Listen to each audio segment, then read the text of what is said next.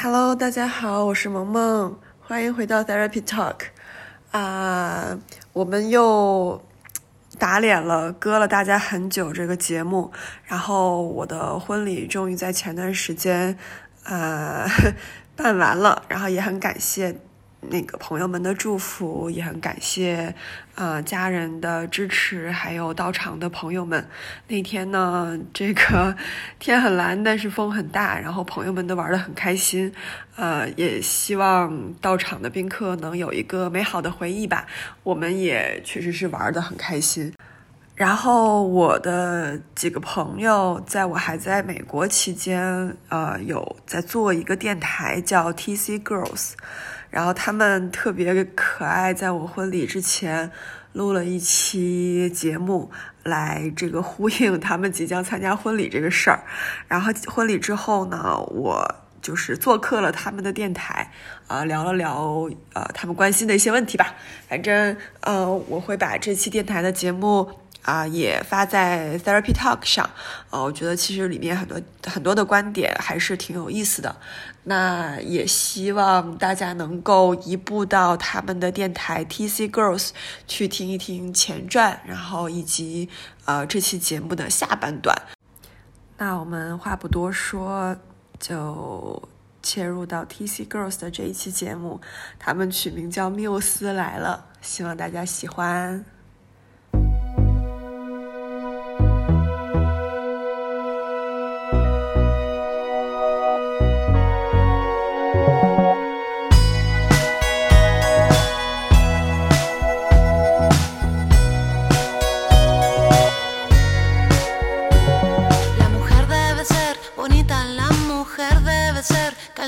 Se mira y se toca y no dice nada.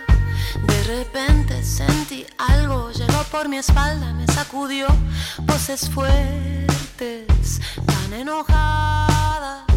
Pañuelo en mano para nombrar a cada mujer desaparecida, cada muerta solitaria por quien no hicimos nada. Puño en alto, esto no va más, no callaremos y aquí presente maneras de vamos ya。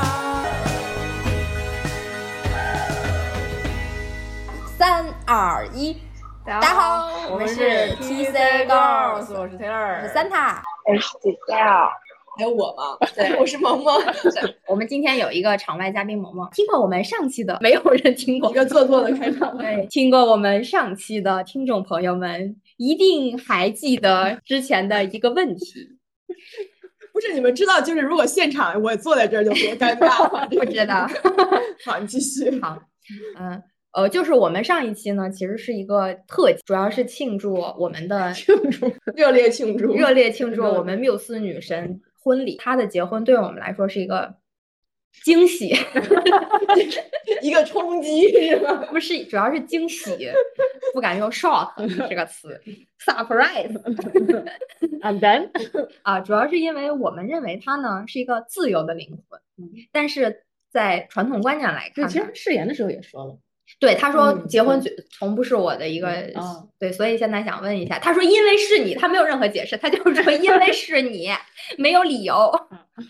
你想问问为什么是吧？不，我我我其实是想说，这个你从感情上面来说啊，肯定就是因为这个人，你就觉得可以挺好，然后就想一起合合作的生活下去。我我觉得是这个意思。我想先问你们，就是因为那一次上一期节目录的时候，你们还没有见过。见过也也没，就是对这个事情本身没有特别多的认知。参加完之后，就上一期的观点有改变吗？任何，比如说你们问说，其实人家牧师问了啊，对，有反对的吗？对，就是你们对婚礼的想象啊，然后对对，就是整个状况的想象有有有改变吗？有的，然后我倒没有。我第一开始的想法是，其实我不是很在意对方是谁，因为我觉得对方不管是谁，都配不上你，不是很尴尬。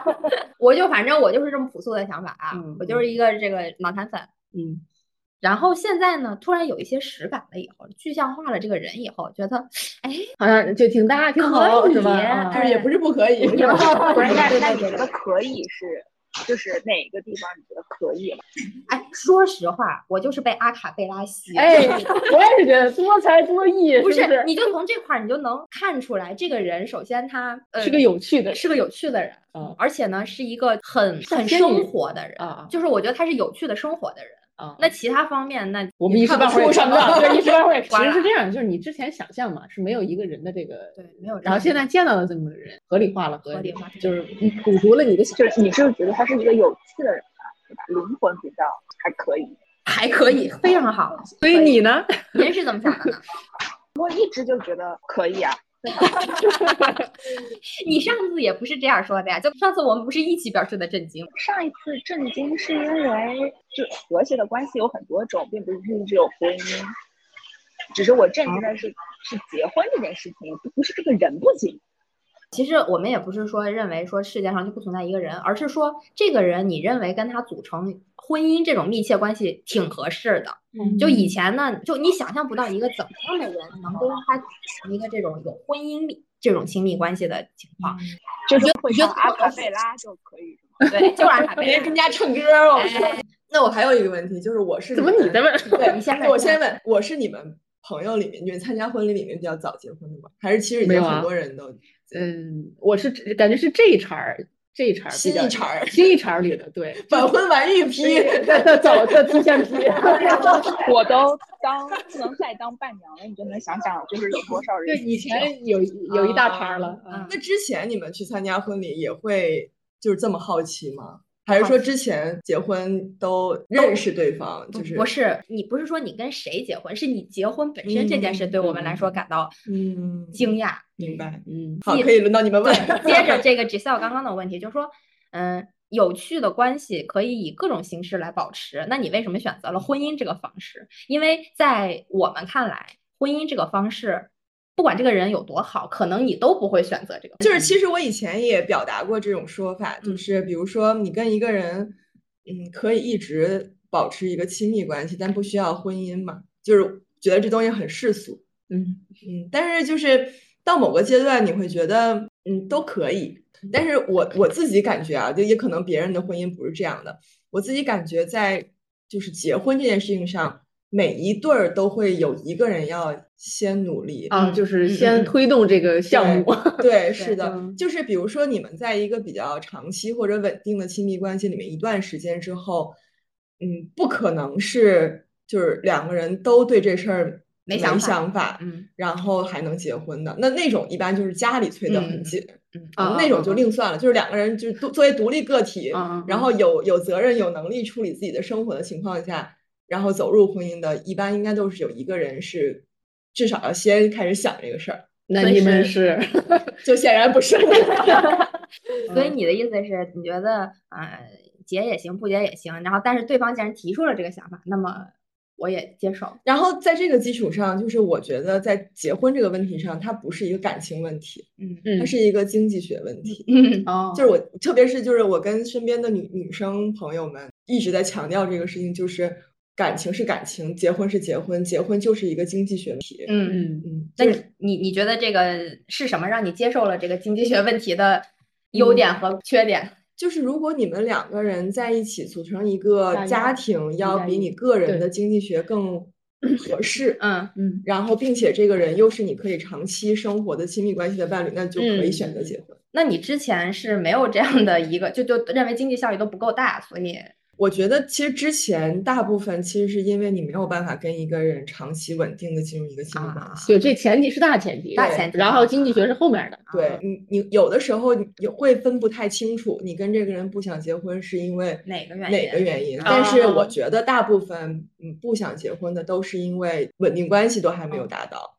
所以就还没到考虑经济学问题的那那一茬儿。对，就是考虑经济学问题是你们其他问题都已经解决了，三观，然后家庭嗯。就什么都解决完了，嗯。然后你才会考虑说要不要结婚的问题。因为嗯。我身边结婚的有几类，就比我早结婚的同龄人里面有几类，一类是出国的阶段，有一批是因为身份各种原因，嗯觉得嗯。反正已经在一起了，然后又刚好可以通过这个事情完成一些比较重大的决定，那就领个证吧，就是经济学效应更大了，那个时候就他们。经经济学效应要更比重更对更优先一点。然后还有一类就是可能学生时代就是伴侣，然嗯后在一起太长时间了，如果就是不结婚不骗结不结婚说不过去了的 感觉，这是第二个比较大的类。然后第三类就是比较闪婚的类型，就是呃工作之后遇到的，可能三五个月就觉得特别合适，然嗯后就直接进入婚姻的这状态了。那种我其实自因为自己没有经历过，所以我其实也不太知道他是什么勇气。的 但是确实是一个挺好，就是一般这种婚礼都特别的那个感人，因为就是他们还处于热恋期然后再一再一类就是就是我我这种感觉可能嗯比较传统的那种方式，就是你已经进入一个稳定的关系里面，然后再去考虑说是否要结婚的这个。哎，我突然想到一个问题啊，请就这个稳定关系这个状态，刚开始应该不是说你俩一决定在一起就很稳定嘛，对吧？也就是他肯定是有一个互相磨合和往前走的一个过程。那比如说你这个大概，我觉得主观这个稳定这个事情是一个很主观的事情，你可以你觉得稳定了，对方没觉得稳定。嗯嗯嗯，就嗯只那就考虑婚姻这个事情的前提是两个人都觉得 somehow 觉得稳定，嗯嗯嗯，嗯，你好奇的是这个标准吗？还是而且还有 还有对，还有这个努力的过程。比如说你可能原来在一些 moment 觉得这个人还不到可以跟他结婚的状态，但突然有一天 somehow 你就觉得好像可以了。有有有这种转变吗？也有，啊就我觉得是是有的。我觉得，比如说我跟一个人在一起，在这个年龄阶段的伴侣，我会考虑要不要结婚。就是我可以一直不结婚，但是这个人应该是适合结婚的。嗯，嗯这个嗯，这个只是我选择，不。就是嗯我可以，但没必要。嗯就没必要弄一个不能结婚的，我还但是我我也认为，如果你希望有一个伴侣能给你别的方面的各种开心的事情，嗯什么都行吧，但是他你也没有考虑结不结婚，那也是 OK 的。就是我嗯觉得不是非要奔着结婚去，但是我确实是在考虑这件事情的时候，是有在想。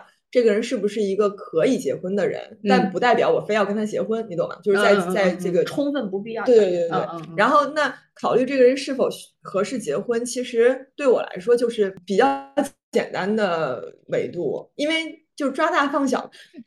你哎，对对，这个是对对，这你重点了，这是点来了，快快快，大大都要大家记一下记一下就是 你你不可能所有的事情都能满足你的想想象。嗯然后我觉得就是可以结婚的对象，你至少第一点是要三观合适，嗯，就是三观合适这件事情上，已经淘汰了百我觉得大部分的人，甚至就是可能很多夫妻都不合适。嗯。比如说，你的你觉得生活当中什么事情是最重要的，不能挑战的底线，就是相处过程当中什么是没所谓的，然后嗯。什么是原则问题，甚至说你觉得政治重不重要，你觉得。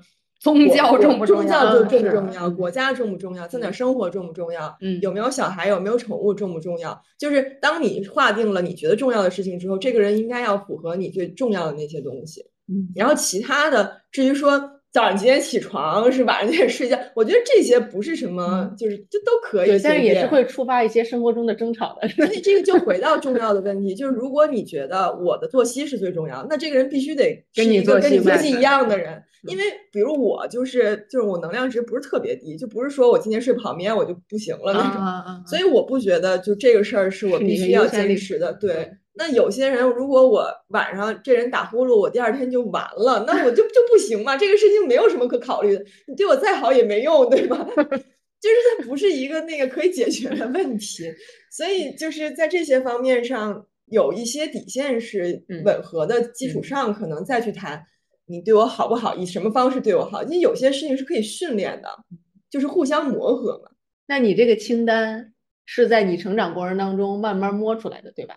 就无论是比如说亲密关系，或者说是跟日常你自己生活中，相当于自己要列一个就是自己的清单嘛。就是你大概，我觉得心里应该要有一个数。就是我我不觉得一定要大家都要结婚，但是我嗯觉得大家都应该有这么个东西懂自己其实是对是吧？嗯，对，然后尽量能够在相处的早期 拆开一下，触及到这些方面，因为我发现身边有很多姑娘谈恋爱的时候谈两尽量尽量不触及是吗？啊、都没问到过这些问题，然后 忽然家家长说你们都在一起这么长时间了，不结婚吗？年龄也差不多了，是吧？然后他就哎呀他打呼噜都不行，就是感觉一切都没有聊过，就怎么那那你谈什？那就每天在一起就吃就聊吃什么喝什么，就是去哪儿玩儿这些事情。活泼向外的那些就我觉得就没有什么意思。你既然谈恋爱，你就把时间放在重要的事情上。那但但我们这个节目啊，也也不反对那些就是为了玩乐、开心的人，那就没关系嗯嘛，嗯是。嗯，对，但我觉得就是对自己以以以就是女权主义对自己女孩子负责的角度，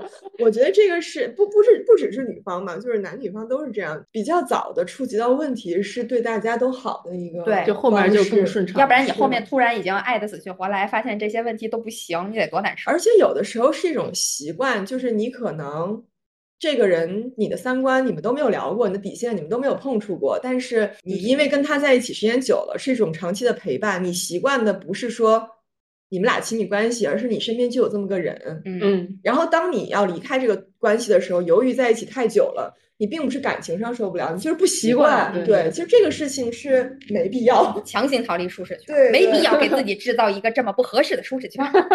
因为你没有聊过那些事情，因为生活当中大部分时候其实是不会碰触到这些问题的。回答了刚刚 Taylor 问这个问题的初衷嗯了吗？嗯嗯嗯，差不多。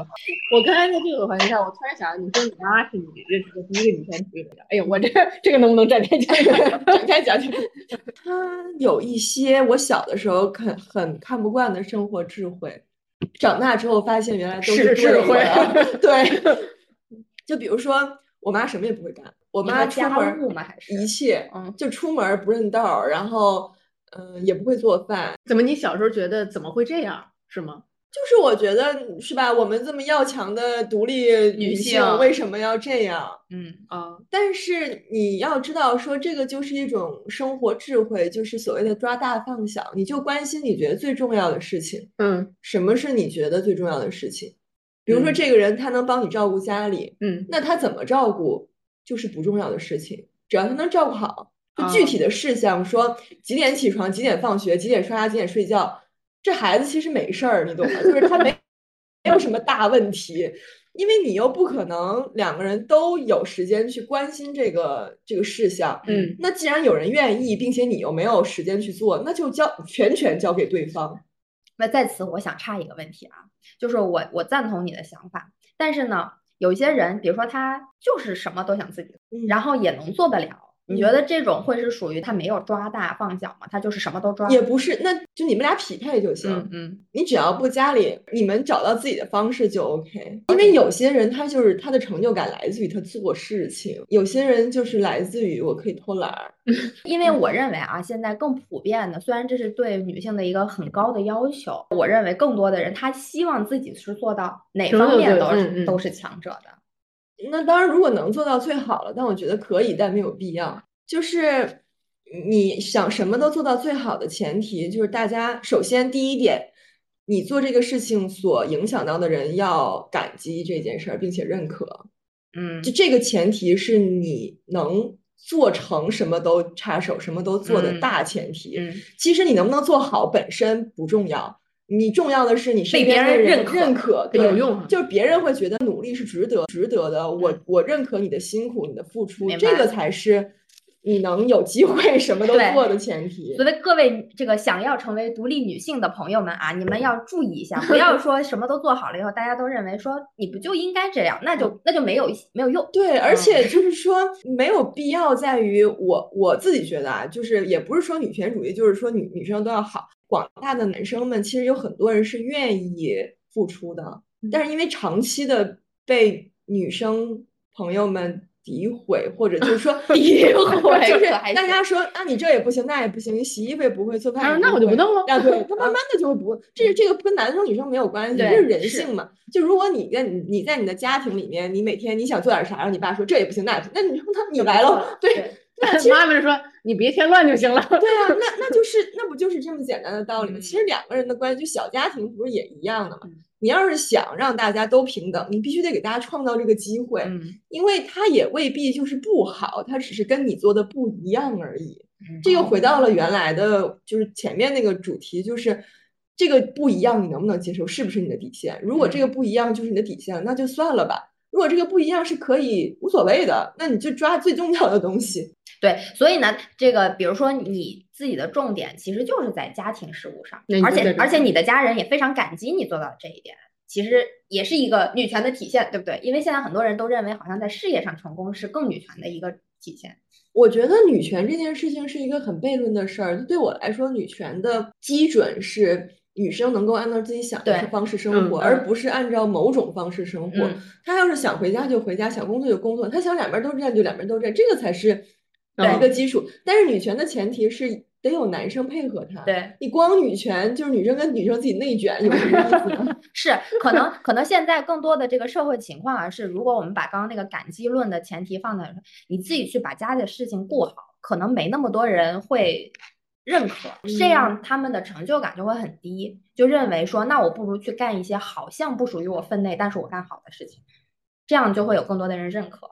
所以是一种情很多人可能会把事业成功认为是好像是女强人这种的标准，但是这个事情本身就是你也没有问过别人的意见，你只是自己那么以为的而已。呃，这个有一些其实也不用问别人的意见吧，你你就说这个舆论啊，比如说家庭的这个亲戚啊什么的，去把你介绍的时候，可能会说你在哪个大学上的好，你在哪个工作上的好，那很少说，哎，我把家收拾特干净特别好，对吧？我觉得这是一种舆论的倾向，他也就能知道说啊，在默默中我在哪个方面才有可能被认可。哪个方向？就当然大环境我没法影响，因为我们的教育背景和生活环境以及就种种方式都不一样。但是我只在乎我在乎的人对我的想法，就是那这个就是我能保护自己，能够按自己希望的生方式生活的。最简单的方式，对，所以现在又又说回你自己本身的这个问题啊，你结了婚以后 啊，用的很好，哎哎，这好不容易想到一个点，结了婚以后，你认为是可以继续做你之前的这个想要成为的方向的？这个就是三观争当中我觉得很重要的底线，嗯，就是那有些女孩结婚是为了不工作了，有些女孩结婚是为了。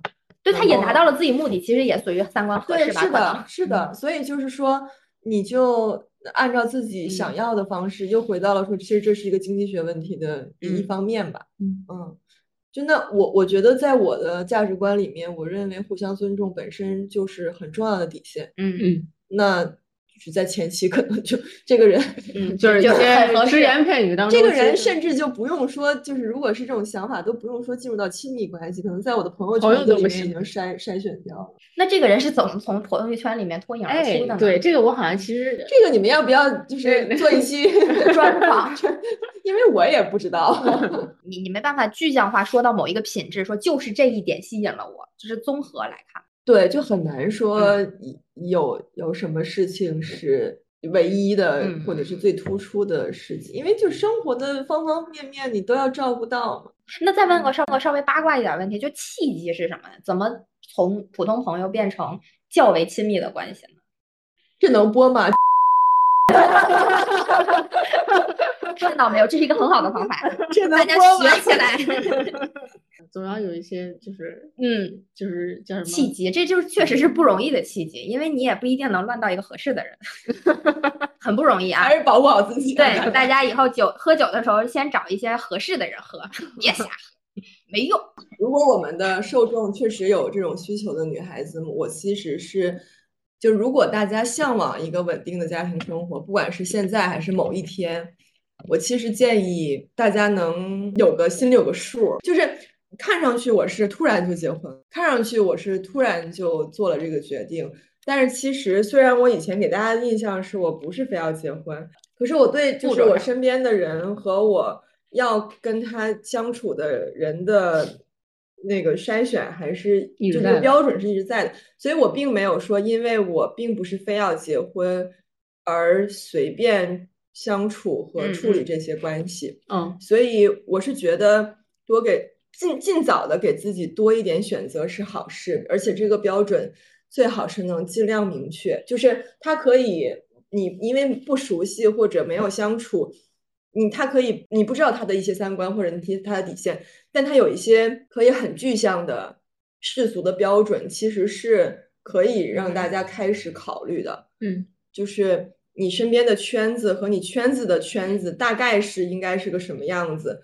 当然，这个说出来可能不是一个政治很正确的说法，但是他至少应该是跟你差不多学历、差不多家庭背景、嗯嗯差不多的，还是很重要的其实这个事情会降低未来相处风险的对嗯难度，因为不是说非要结婚嘛，但是你们相处下来一定会处理掉这些问题。如果能尽量的把这些人筛出来，尽早的相处，其实是给自己留后路的选择。因为女生到了三十五岁以后，确实不是那么容易找未离婚的单身男子。嗯就是我不是我 again，就我不是非要劝大家非要结婚，但如果这个事儿确实是在某一天在你的 agenda 上，嗯，还是尽早的去安排，对，对自己有好处，还是以一个利精致的利己主义者来出发考虑这个事情。对于那些幻想啊，就是你这个三十五岁、四十岁，现在有很多偶像剧也是这样演的，遇到了一个莫名其妙、非你不可的，也是有可能的，好吧？大家也可以抱着这样的幻想，但是你要是从呃概率上来讲，确实不高，很低啊，但是可以憧憬。就是你向着最差的方式去准备自己，嗯，但是可以去追求最好的，嗯就这个就是你人生的一个哲学。这就是一直萌萌，我觉得他不管做所有事情，我认为都是这样的一个态度，就属于这就很很朴素的一种观点，就勤勤恳恳 从一步一个脚印儿这样感觉吧。